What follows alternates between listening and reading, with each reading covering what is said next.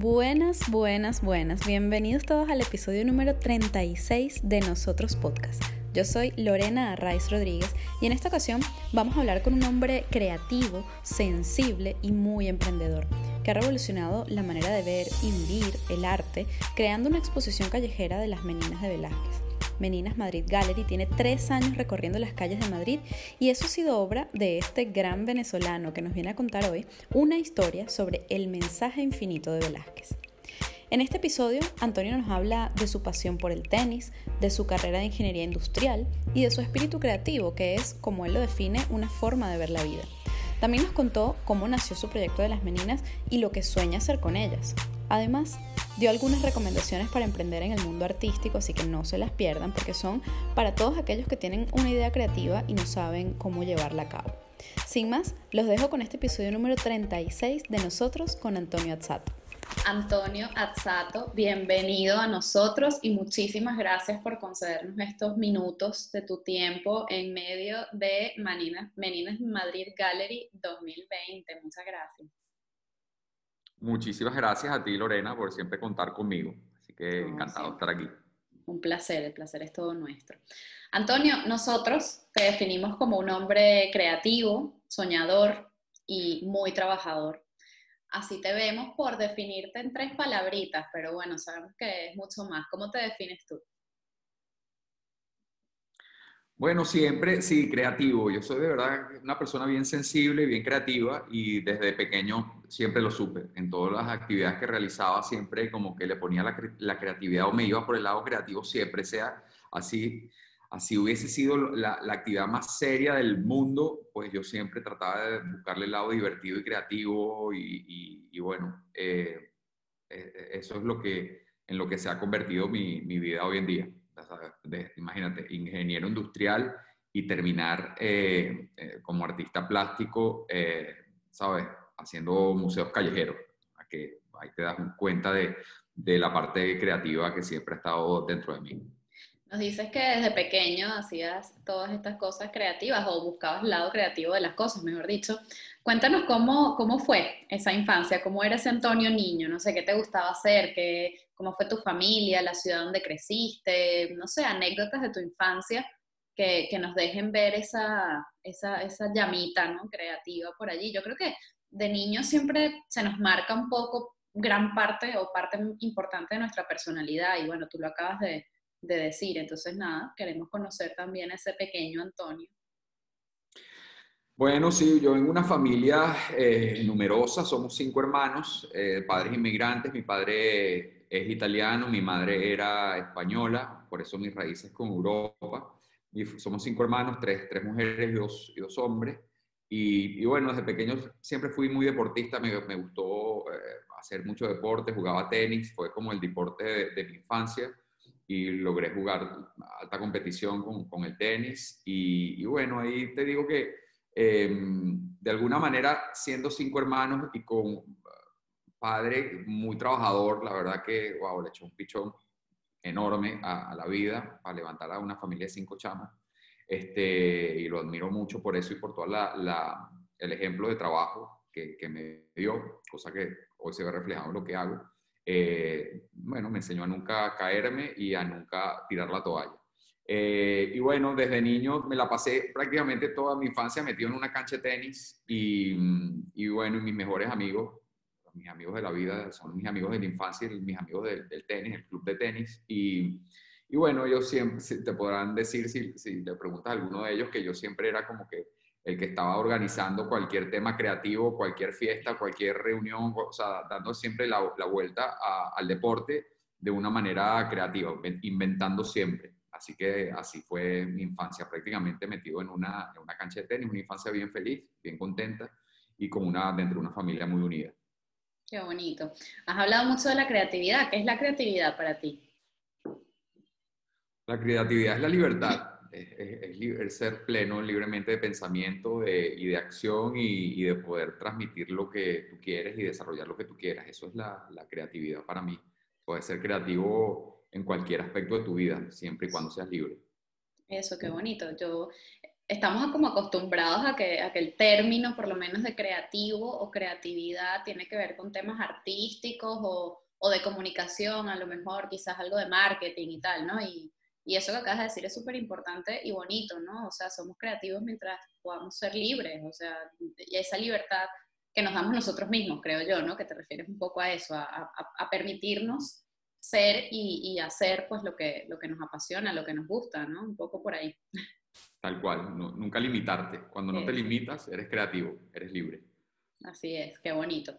Bueno, entonces, estudiaste ingeniería industrial. Explícame cómo, cómo pasaste de la ingeniería industrial a, esta, a esta parte ¿no? de, de, de, artista plástico o cómo fue ese trayecto por, por la ingeniería, por tu juventud, que también así como en la infancia se marcan ciertos rasgos de personalidad en la juventud, tenemos como las primeras preguntas serias que le hacemos a la vida. Este, no sé, ¿qué te preguntaste o qué te, qué te pasó? ¿Cómo, ¿Cómo lo viviste? Yo quería eh, ser, la verdad, tenista profesional, a eso me quería dedicar. ¿sabes? ¿Y qué pasó? Y la verdad que ahí mi papá influyó mucho para que no lo hiciera porque, eh, bueno, me preguntó tú qué número eres del país del tenis y yo el número 10. Ah, vale, buenísimo. Y y cuéntame el número uno de Venezuela o quiénes de los de venezolanos están entre los primeros del mundo. Y la verdad que no había ninguno. Entonces me dice, bueno, mira, ni siquiera el primero en Venezuela está entre los primeros del mundo, tú eres el número 10 en Venezuela. Entonces, por ley de probabilidades, las, las probabilidades a que llegues eh, son bastante remotas. Entonces, bueno, el, la empresa familiar era una empresa que, bueno, que hoy en día sigue en Venezuela, que procesa el acero y y fabrica muebles a nivel masivo en, en, en Venezuela con, con el, el, el, este elemento, el material, el acero. Como que él buscando de alguna manera la continuidad en su empresa, eh, me, ¿sabes? me incitó o me invitó de una manera bien sutil, me convenció prácticamente a estudiar ingeniería industrial y yo le hice caso y la verdad que no me arrepiento porque, porque tengo un lado bien estructurado eh, dentro de mi cabeza. Claro. Eh, que generalmente a la mayoría de los artistas le hace falta, un lado aterrizado, bien estructurado, bien pragmático, yo lo tengo. Yo tengo el lado muy creativo, pero tengo también el lado muy pragmático. Eh, y bueno, eh, tuve la suerte luego, después de los, de los años, de trabajar en su empresa y ahí tuve mi primera experiencia formal con el arte a través del diseño de muebles, ¿no? Entonces, bueno, eh, comencé diseñando muebles, luego eso hice un curso de interiorismo en Parsons, en Nueva York, y bueno, y ahí, eh, por ahí comenzó todo, la verdad, el, el, tema creativo. ¿Y cómo derivó eso, por ejemplo, en este caso, a, bueno, igual nos, nos estamos saltando un pedazo, pero ya nos lo dirás tú, ¿cómo deriva eso en una cosa tan bonita como Meninas Madrid Gallery? Que además nació, bueno, hace tres años yo tuve la oportunidad y, te lo agradezco muchísimo de entrevistarte en esa primera ocasión, bueno, y en la segunda y ahora. Eh, y la verdad es que eh, hace tres años era, bueno, un impacto, ¿no? Era como, wow, ¿esto qué es? Bueno, como todas las primeras cosas, ¿no? Eh, como esto cómo va, como las meninas en la calle, bueno, qué bonito, pero bueno, no sabemos dónde va a parar, ¿no? Y de repente esto ha dado pues un vuelco enorme eh, pero bueno, yo quisiera que nos contaras eh, el inicio, ¿no? Porque mucha gente tiene ideas muy bonitas y, y, y, muy positivas para la ciudad o para lo que sea, pero claro, luego es difícil eh, que, que, esas ideas se materialicen y que, y que, se mantengan, ¿no? Vivas en el tiempo. Y quizás eso que acabas de mencionar de tu mente por una parte estructurada te ha ayudado, pero quisiera que nos contaras un poco ese, ese proceso creativo de esta, de esta historia? Yo creo que recordando me doy cuenta de que todo tiene un porqué y todo, aunque no, lo, no seas consciente de eso, tiene un porqué y las etapas que has pasado en tu vida, pues tienen una razón de ser para que llega, llevarte hasta donde estás, ¿no? Yo me acuerdo, eh, tuve la, la, la oportunidad de, después de trabajar en la empresa familiar, me independicé, me monté por mi cuenta, pues siempre he sido muy emprendedor eh, unas tiendas de muebles de diseño en Venezuela y, y, yo creo que, bueno, hay un poco, en Venezuela vivíamos todo un poco sin libertad, ¿no? Por, por la inseguridad, todo el mundo vivía muy encerrado en sus casas y en sus lugares, bueno, podía salir a la calle porque era inseguro. Sin embargo, mm, yo sentía esa necesidad de que de estar en las calles. Y me acuerdo que en esas tiendas de muebles yo compraba eh, los muebles y la, mayoría de mis proveedores estaban en China y algunas, algunos muebles llegaban defectuosos, algunas sillas, y yo en vez de tirarles o de botarlas o desecharlas o de rematarlas, las comencé a intervenir artísticamente. Y esas sillas las sacaba a la calle, a la acera de enfrente de las tiendas, y la gente iba y se sentaba y se hacía fotos con las sillas. Entonces, ¿sabes? Yo recordando todo esto, digo, mira, eh, el, el, tema de sacar luego eh, el arte a las calles, bueno, fue producto, una, obviamente, una evolución, mucho estudio, estudiar la obra de Velázquez. Un día estaba en el, Museo del Prado viendo el cuadro y, estaba una persona llorando al lado mío mientras lo veía. Y comienzo a investigar sobre este cuadro y sobre, bueno, todo lo que fue Velázquez. Y me di cuenta que es el cuadro más reinterpretado de la historia del arte y que Velázquez fue un especialista pintando sobre todo lo que no vemos, el alma, las personas, el aire, y justamente en el aire dejó una incógnita y es que pintaba él detrás de ese lienzo y nunca lo sabremos, ¿no? Entonces, por eso yo creo una escultura en blanco, como un lienzo en blanco, para invitar a las personas representativas de una sociedad, no solo artistas, sino todo aquel que quisiera participar y que fuese una muestra plural para que me ayudara a transmitir, a seguir transmitiendo un mensaje a través de esa obra tan potente que hizo Velázquez, que no ha perdido vigencia y que hoy está más, vigente que nunca, y por eso yo creé algo que se llama el mensaje infinito de Velázquez.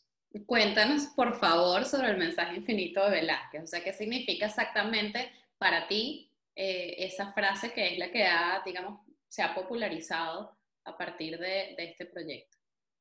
Cuando ves tantas interpretaciones alrededor de una obra, cuando ves una incógnita dentro de esa obra, eh, te das cuenta que ese artista fue un genio para su época, fue un transgresor y él necesitaba seguir transmitiendo y necesita seguir transmitiendo algo a través de su obra.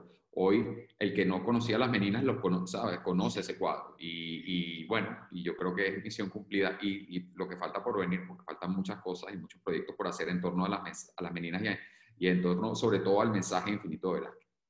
Eh, si no me equivoco, las meninas, en, todo esto de todo lo que falta por, por venir, ¿no? Eh, estuvieron, o, algo, no, no, exactamente, pero en, otras ciudades, ¿no? Eh, el año pasado, me parece, puede ser. Las llevé a Andalucía, eh, todas las ciudades de Andalucía, la tierra donde nació Velázquez. Me hacía mucha ilusión eso, sobre todo porque, bueno, primero las traje a Madrid, donde se pintó el cuadro en el Alcázar, y luego era importante para mí visitar la tierra de Velázquez. Y, y esa, yo soy un soñador y debo decir que gracias a Dios y a todos los planetas y los astros y todo lo que influya, se me cumplen. Así que soy un afortunado. Pude llevarlas a todas las ciudades de Andalucía, además con un mensaje de sostenibilidad y de reciclaje, de la mano del reciclaje del vidrio. Entonces, bueno, 20 eh, meninas intervenidas por artistas y por, eh, sobre todo, gente eh, que representa la cultura, la sociedad andaluza, intervino estas meninas y las rotamos por, por diferentes ciudades de, de Andalucía. ¿Tienen pensado expandir esto a otros, a otros países incluso? Puede ser. Bueno, ahora hay COVID y es complicado, estamos, pero... Estamos, estamos, estamos adelantados y estamos en conversaciones con, con, otras ciudades de España y con otros países también. Qué emoción, qué bonito. Eh, una vez me comentaste que, que, también era uno de esos sueños, bueno, ya, ya vamos a hablar de los sueños, pero eh, llevar algo similar o hacer algo similar en Venezuela.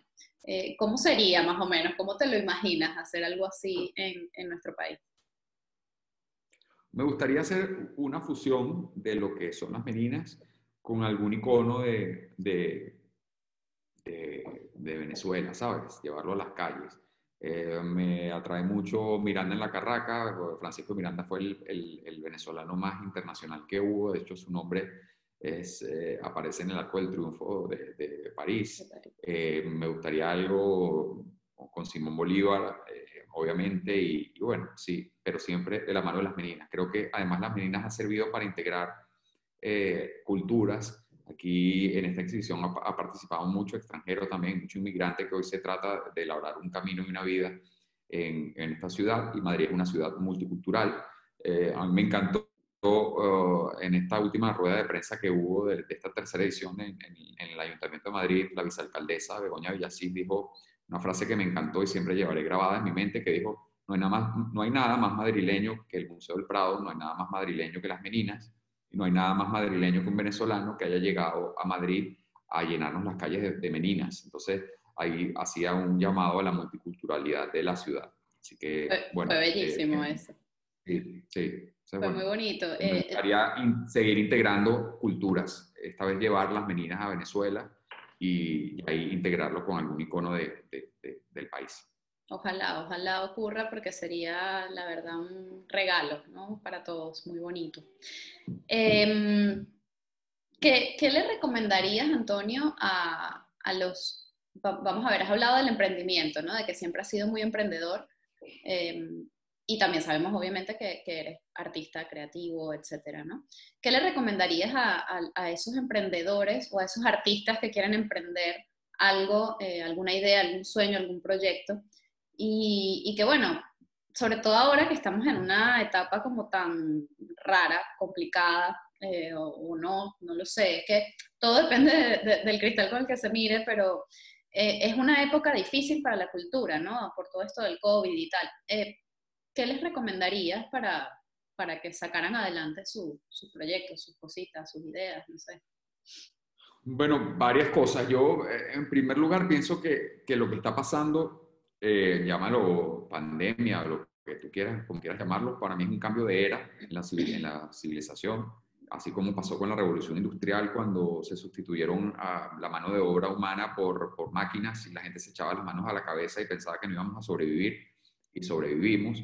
Igual, este es un cambio de era para mí donde el, el- el gran actor y el gran protagonista y el gran vencedor va a ser la tecnología, va a ser una, una nueva era tecnológica, 100% tecnológica. Entonces, hoy tenemos acceso a, a muchísimas cosas. Tú tienes tu propio canal de televisión hoy, que hace 15 años eso no era viable. Claro. Eh, yo tengo mis propios medios igual de comunicación donde yo transmitir mensajes. Entonces yo creo que por un lado está eh, saber reconocer y saber adaptarte a la era en la que estamos entrando y por otro lado en la espe- especialización. Si quieres abarcar muchísimas cosas, pues mm, en un mundo tan globalizado y que va a ser mucho más globalizado a través de, la tecnología, eh, el que quiera abarcar mucho no va a lograr tener un impacto significativo en ninguno de sus proyectos. Entonces yo creo que la vía es la especialización. Busca una idea, busca algo en lo que creas realmente, lo que te apasione y especialízate y enfócate en eso. Y esa es el mayor recomendo, la mayor recomendación que le hago a los emprendedores. Así es, además aplica como para todo, ¿no? No solamente para el tema artístico y Sí, creativo. o sí, sea, sí, sí, sí, sí, sí. Como dicen por ahí, el que Sí, mucho yo tuve mi poco idea, aprieta. yo tuve mi idea, sí, yo tuve mi idea y, y era mi mensaje infinito y las meninas y con las meninas hasta el fin del mundo. Y, ya, y si salen nuevos proyectos, buenísimos, bienvenidos, pero, pero, pero estoy enfocado en transmitir un mensaje a través de las meninas. Y, y, y ya, y, y, ahí- y por ahí me voy. Eso es. Eh, hablabas hace un rato de, o, o te hablé yo más bien, de esto de los sueños y tal. Eh, ¿Con qué sueñas y a qué le temes, Antonio? Bueno, el miedo, el, eh, yo le temo a, a dejarme paralizar por el miedo. El miedo paraliza. Gracias a Dios tengo una familia bien unida también, mi núcleo familiar, mis hijos, mi esposa, que cada vez que entro en ese, ese ciclo, en ese bucle que tenemos todos los artistas de alguna manera paralizarnos y que nos dé miedo ciertas cosas o ciertos nuevos proyectos o, o X, eh, ellos me sacan y me ayudan a estar motivado. Entonces, ese es mi principal miedo, paralizarme. Y, y, y- y- qué- ¿cuál era lo otro? ¿Con qué Eh, sueñas? ¿Con qué ¿Con qué sueño? ¿Con qué sueño? Con todo. Yo soy soñador, sueño con volver a mi país, uf, con, con esos sueños siempre, siempre. Y siempre, mucha gente me lo dice, pero deja de soñar eso porque eso no es viable, eso no va a pasar, eso falta mucho tiempo y tal. Yo, no sé, algo ahí en el, en- en- el fondo de mi cabeza me, me dice que va a pasar y, y que quisiera ayudar a, a reconstruir Venezuela y, y- y desde, desde el arte, ¿sabes? Me encantaría ser ministro de Cultura en Venezuela, por ejemplo. ¿sabes? Aunque odio la política, aunque odio la política, eh, ¿sabes? No, no es que odio la política, soy apolítico, me declaro apolítico, me da un poco igual, no es, no es mi área, pero creo que eh, el arte es un punto de unión, así como el deporte, el arte es un punto de unión en una sociedad y si yo pudiera ayudar a reconstruir el país, tanto social como eh, estructuralmente, me encantaría hacerlo desde el arte. Claro, además es que, eh, bueno, aunque seas apolítico, como dices, eh, bueno, en efecto yo creo, esto ya no tiene nada que ver con, con, la entrevista como tal, pero bueno, te lo comento aprovechando que lo has dicho. Eh, yo creo que la política mm, sirve para eso, ¿no? O sea, para que tengamos la, la oportunidad o las herramientas o el poder, en, el mejor sentido, para transformar la sociedad. Y, y, con iniciativas como estas, pues obviamente eh, es, como se, se, tendría que hacer. Así que bueno, yo te apoyo como ministro de Cultura. Buenísimo, gracias.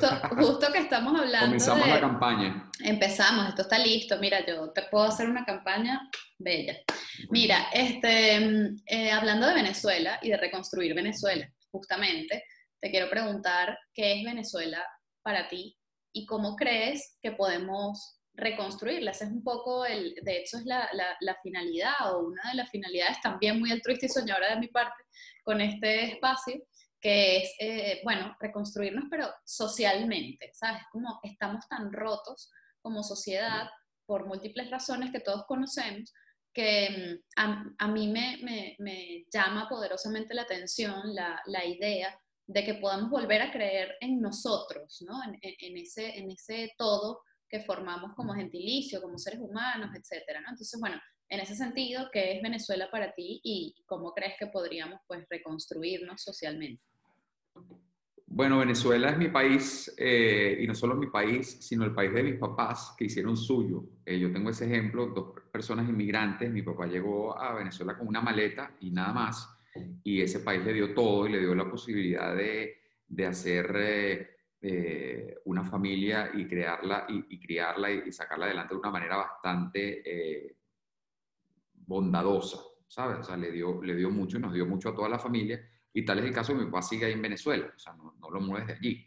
Entonces, eh, ese es el principal ejemplo que yo tengo en mi vida para, para volver o para querer regresar. Venezuela nos los ha dado todo. Mi mamá, que se fue lamentablemente, también, ¿no? Cuando yo me venía a vivir a España, me dijo, pero ¿qué se te ha perdido a ti en España? O sea, si Venezuela, sabes, estoy, ella era española. Siendo ella española, claro.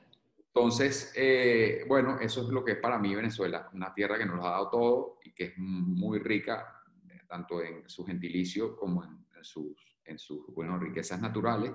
¿Y qué haría yo? Bueno, yo creo me gustaría eh, ayudar a crear la marca Venezuela, ¿sabes? nadie es profeta en su tierra Hoy muchas personas eh, hemos tenido que salir afuera a labrarnos un camino y bueno, y hacer cosas y proyectos que han trascendido más allá de un país. Ya, por ejemplo, el proyecto de las meninas ya no solo está en Madrid, sino le ha dado la vuelta al mundo, gracias a Dios, con las millones de fotografías que, que, que han, ¿sabes? que han circulado por ahí, que siguen circulando y que hoy se reconoce a la menina como el icono de Madrid en el mundo y gracias a esta exhibición. Y eso lo ha hecho, bueno, un venezolano y así como yo, pues hay gente haciendo cosas chéveres en otras partes del mundo. Y entonces, bueno, esa gente debería ayudar a regresar a Venezuela y a motivar a la gente, pero para crear una marca Venezuela y para hacer las cosas que pasen en Venezuela. No, no tener que salir para, para, hacer las cosas bien. Hay un error que siempre yo reconozco y que siempre hemos tenido todos los venezolanos, que desde muy pequeño yo siempre me, me acuerdo que todo lo que era extranjero, importado, era lo bueno, era lo mejor. En las radios sonaban pura música eh, extranjera, no, salían, no, no sonaban los, los, artistas venezolanos. Siempre nos acostumbramos a eso y crecimos con este chip. Eso hay que cambiar. tenemos que creer en Venezuela, Tenemos que hacer cosas que pasen ahí, pero todos tenemos que poner de nuestra parte. Y veo que el arte y el deporte son esos mecanismos de unión que, eh, que tenemos. El, cuando juega la vino tinto es que da igual de qué tendencia política sea, o vas por un, por, un país, es Venezuela, a través del deporte. Cuando algo de arte eh, eh, pasa, eh, un cantante o un pintor o un escultor, tal, y triunfa, pues la gente se une, da igual de dónde, ¿sabes? De qué tendencia política sea, o sea, están, ¿sabes? Eh, aplaudiendo eso y es a través de, del arte y del deporte. Entonces, esas son dos ramas que a mí me gustaría unir incluso para, para lograr un cambio en Venezuela. Qué bonito. Em, has hablado de, de, la marca Venezuela. ¿Qué destacarías tú si, si, si comenzamos a hacer la marca Venezuela? El talento, o sea, que simplemente el talento que tenemos y la capacidad de hacer lo que nos propongamos. Hemos, hoy, estamos, hoy Venezuela está regada por todo el mundo, entonces, y, hay mucho talento. Siempre te enteras de alguien que eh, triunfa en Masterchef en Australia o alguien que está en la Sinfónica, en la Orquesta Sinfónica en, en Viena. Y, y, bueno, ajá, sí, pero todo esto es Venezuela, ¿sabes? Entonces, eh, es, es el talento, es promover el talento de Venezuela. Así es. Eh, un mensaje, tu, tu, mensaje final, Antonio, para, para todos los venezolanos que estamos por ahí regados por el mundo.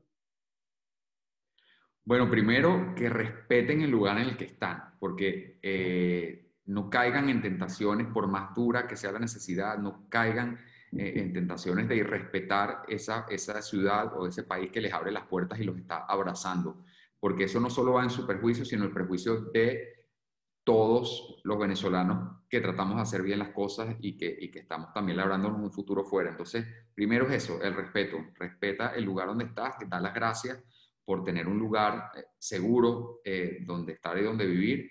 Y, tercero, bueno, por último, perdona que eso, no, no dejes de soñar, como en mi caso, no dejes de soñar y no dejes de enfocarte. Enfócate, enfócate en algo y lo que sea, da igual, lo que sea. Si tienes el privilegio y la suerte de enfocarte en lo que te apasiona, en lo que realmente quieres en la vida y tienes la suerte y la fortuna de, salir adelante haciendo eso, maravilloso. Si no, eh, pues bueno, simplemente con mucho respeto y con mucho trabajo, eh, bueno, sigue por el camino del bien, es lo, único que, que, yo puedo recomendar a la gente. Así es, muchísimas gracias Antonio por, bueno, por tu tiempo y por tus palabras, por tu historia por ese mensaje infinito de Velázquez que has estado transmitiendo desde, bueno, desde hace tres años que nació la, la exposición, pero la exhibición, pero realmente eh, creo que llevas bastante más tiempo detrás de esto, así que muchísimas gracias por, por contarlo y, y, bueno, por estar siempre allí, ¿no? Yo creo que además es, es muy bonito eh, saber que, que no solo tenemos venezolanos talentosos, y trabajadores, sino que además pues representa muy bien ese gentilicio por, por su solidaridad y por su corazón siempre abierto. Así que gracias por eso. Muchísimas gracias y bueno, tú una más, una venezolana más talentosa por el mundo, así que enhorabuena también para ti. Okay, muchísimas gracias y aquí a la orden siempre. Gracias. Bye bye. Esto es Nosotros, el podcast de Lorena Arraiz Rodríguez.